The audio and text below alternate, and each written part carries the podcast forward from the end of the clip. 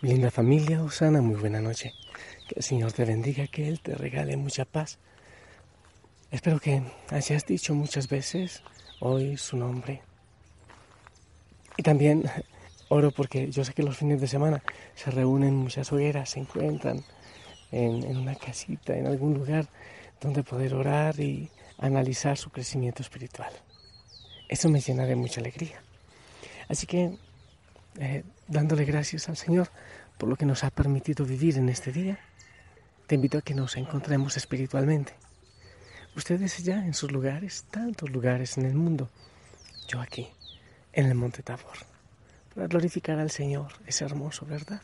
Y es hermoso pertenecer a una familia espiritual. Todos tan diferentes, así como los discípulos, así como los apóstoles a los que escogió el Señor, tan diferentes pero todos ponen lo que tienen para la obra del Señor. La palabra hoy es bien, bien hermosa. ¿eh? La palabra del Señor eh, dice que Jesús estaba en una comida con uno de los principales eh, fariseos, en fin, estaba allí. Y entonces eh, él veía cómo iban buscando los primeros puestos. Entonces él dice, cuando les inviten a una fiesta de bodas, a un banquete de bodas, vayan atrás, no sea que después llegue alguien y les dice, si se hacen adelante, quítense, porque hay alguien, alguien más importante. Porque los eh, primeros serán los últimos y los últimos serán los primeros. Entonces, hemos reflexionado que la palabra del Señor nos habla muchas veces de la vida como una fiesta de bodas una fiesta de bodas. Esa es nuestra vida. En, esa fiesta de bodas, el novio es el Señor. Él es el principal. No hay que quitarle el puesto a Dios en nuestro corazón, pero tampoco en el corazón de los demás, en el corazón de los que tenemos cerca. No podemos intentar quitarle ese lugar al Señor. Él es el primero. Y, si tú a tu esposa, a tu esposo, le permites, le ayudas que el Señor esté en el primer lugar, entonces seguro que el Señor también te llamará y te dirá, ven, ven tú también, ven a acompañarnos en este primer puesto. De tal manera que así quedamos en el primer puesto todos. Pero para eso, según la palabra, pues requiere humildad, requiere sencillez. Te invito entonces a que oremos por eso y espero que así lo hayas vivido y meditado en este día. Dejar al Señor en el primer lugar, en el primer puesto. Y sabes, quiero compartirte una reflexión. La pregunta es si buscas tú la dirección de Dios, lo que Él te está diciendo. El Salmo 25 del 4 al 6 dice, muéstrame, oh Señor, tus caminos, enséñame tus sendas Encamíname en tu verdad y enséñame, porque tú eres el Dios de mi salvación. En ti he esperado todo el día. Acuérdate, oh Señor, de tus piedades y de tus misericordias, que son perpetuas. En esta palabra David clama pidiendo a Dios la dirección de su vida. Muéstrame, enséñame, encamíname. Son palabras que revelan un alma que ha reconocido su incapacidad para seguir un curso satisfactorio y se rinde totalmente al, control de Dios, de la salvación del Señor. Al buscar la dirección de Dios, debemos estar conscientes de los obstáculos que encontraremos a lo largo del camino. Los fuertes deseos carnales, el consejo equivocado, el vicio, la impaciencia, la ira, la duda, la esclavitud de tantas cosas. Las presiones son serpientes astutas que constantemente tratarán de hacernos tropezar y que pueden causar mucho daño en nuestras vidas si cedemos a sus tentaciones. Cuando decidas buscar la voluntad y la dirección de Dios, siempre ten presente los siguientes pasos a seguir, según nos indica la palabra. Límpiate el pecado es un estorbo entre la relación del Señor con nosotros y daña la comunión con Él. Pero Él siempre está dispuesto a perdonarnos y limpiarnos. En 1 Juan 1.9 dice que si confesamos nuestros pecados, Él es fiel y justo para perdonar nuestros pecados y limpiarnos de toda maldad. Confiesa esos pecados de los cuales estás consciente y pide perdón al Señor por ellos y todos los demás pecados que no recuerdas. Para eso está la gran misericordia del Señor y para eso Él nos regala el sacramento de la reconciliación. ¿No te parece hermoso? Tantas veces sacramento que desaprovechamos, que no aprovechamos como debería ser. Yo te invito entonces a aprovechar el sacramento, a limpiarte, a pedirle perdón al Señor por todos tus pecados. Pero también entrégate. Dios dice que te ama y que quiere lo mejor para tu vida. Además, Él es omnisciente, es decir, sabe absolutamente todo lo que va a suceder en el futuro. Entonces, ¿por qué no creerle y entregarte totalmente a su voluntad, a su dirección? Salmo 37, 5 dice, encomienda al Señor tu camino y confía en Él y Él lo hará. Tiene mucho que ver con la palabra del Señor en este día, con lo que decíamos de entregarse al Señor, de permitir que el Señor esté en el primer puesto. Que sea en tu vida y que sea también en la vida de los que tienes cerca. Pero limpiarse, entregarse y también, te digo, medita. ¿Cuán a menudo tomas decisiones después de buscar las promesas de Dios en su palabra y meditar profundamente en ellas? El Salmo 1 del 1 al 2 dice, Bienaventurado el varón que no anduvo en el consejo de malos, ni estuvo en camino de pecadores, ni en silla de escarnecedores se ha sentado, sino que en la ley del Señor está su delicia, y en su ley medita de día y de noche. Mientras meditas, ora suplicando por sabiduría y discernimiento espiritual. Siempre pregúntale al Señor cuál es su voluntad, si es que Él está en el primer puesto. Pero también pide. Jesús nos dice en Mateo 7:7, pidan y se les dará, busquen y hallarán, llamen y se les abrirá. Pero pide consciente de que tu petición está de acuerdo a la voluntad de Dios expresada en la palabra. El apóstol Santiago dice que no recibimos porque nuestras peticiones son guiadas por razones erróneas. Piden y no reciben porque piden mal para gastar en sus deleites, dice Santiago 4.3. Pero también cree. Al pedir, cree que Dios es todopoderoso para hacer lo que tú no puedes hacer y que te ama tanto que quiere lo mejor para ti. Dice Mateo 21.22. Y todo lo que pidieran en oración, creyendo lo recibirán. Y Efesios 3:20 dice, y aquel que es poderoso para hacer todas las cosas mucho más abundantemente de lo que pedimos o entendemos según el poder que actúa en nosotros. Y por último, espera. Esto no es fácil, pero también es cierto que es ahí cuando el Señor realiza su mejor trabajo como el escultor de nuestras vidas. Él actuará en su tiempo que es perfecto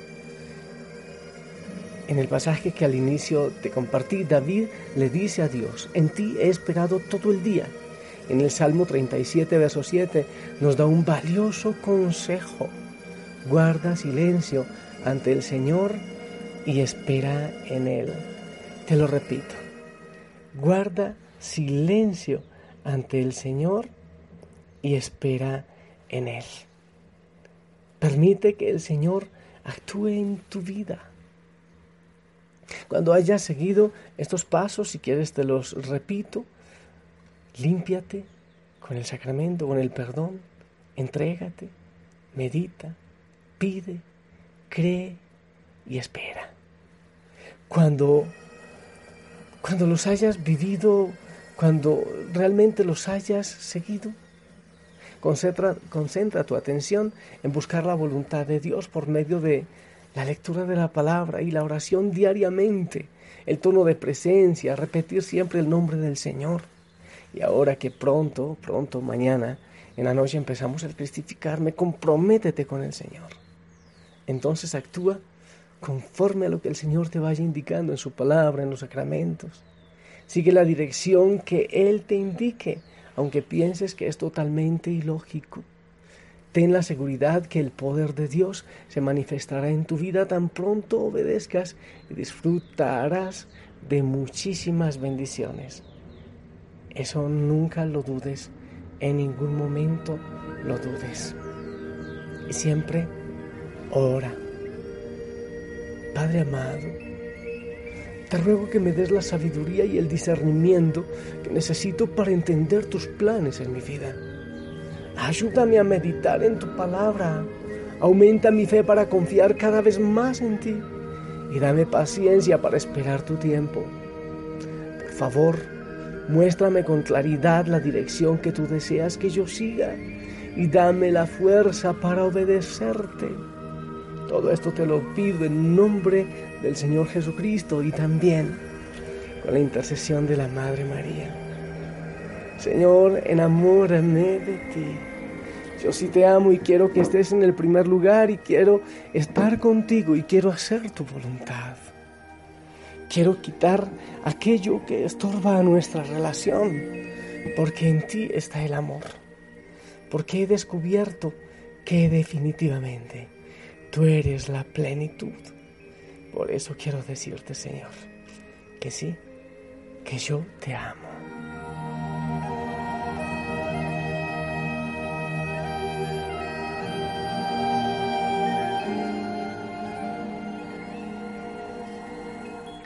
Quiero alabarte, Señor, y glorificarte y darte gracias por todos los hijos e hijas de la familia Osana, que hoy también te dicen sí. Quiero que estés en el primer puesto. Quiero que seas el primero en mi vida. Nada ni nadie más. Para que así después te llame Señor a otros que amo mucho humanamente. Les digas pasen aquí adelante No existe palabra que pueda expresar lo que siento. Tan grande es este sentimiento que sobrepasa mi razón. Llegaste a mi vida cuando más te necesitaba. Mi alma gritos te llamaba y tú escuchaste mi clamor. Hoy solo sé que te necesito porque yo te amo con toda mi mente, con todas mis fuerzas, con todo mi corazón.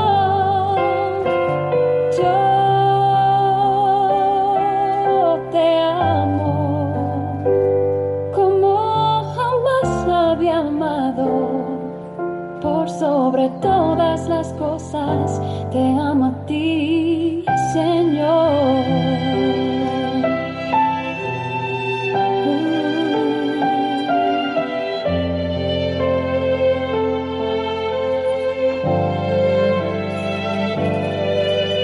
Por ti descubrí la grandeza de amar sin medidas.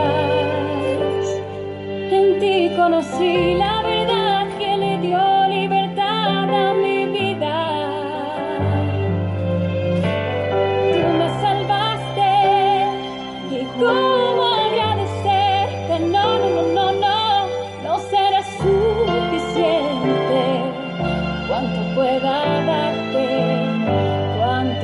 mama.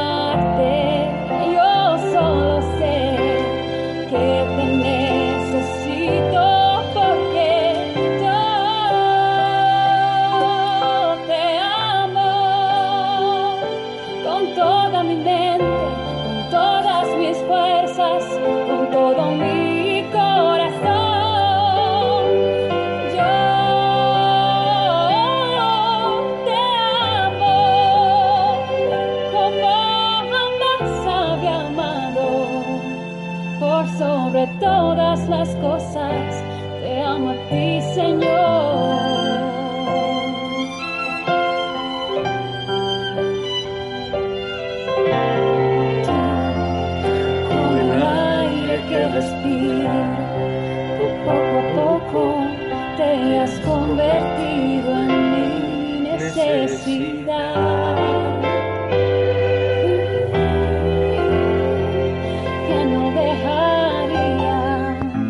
Señor, y en nombre de la familia Osana, yo te digo sí, yo te amo.